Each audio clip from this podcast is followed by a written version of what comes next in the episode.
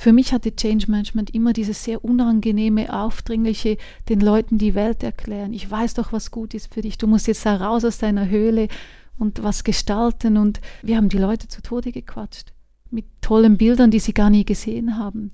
Wir haben von Robotern gesprochen, die ihnen die Jobs klauen. Wir haben von Artificial Intelligence gesprochen. Aber erlebt haben das die Leute nicht. Die erleben immer noch, dass sie, wenn sie im Auto sitzen, die Adresse vom Handy abtippen müssen ins Navi.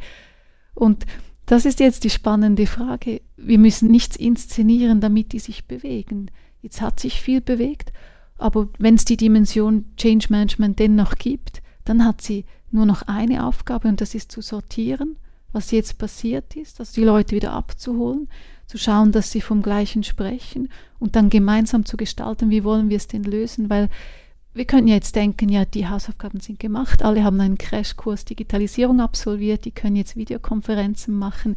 Ich glaube, jetzt hat jeder ein Bild, wie er es für sich machen will, aber eine Gemeinschaft haben wir nur dann, wenn wir daraus ein gemeinsames Bild machen, sonst haben wir Entsolidarisierung.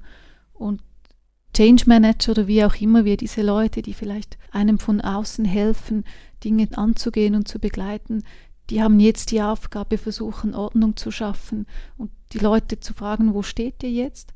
Wie interpretiert ihr die Situation? Was entstehen für euch für Bedürfnisse darauf und wie bringen wir diese Bedürfnisse wieder unter einen Hut? Und so entsteht ein Stück weit Gemeinschaft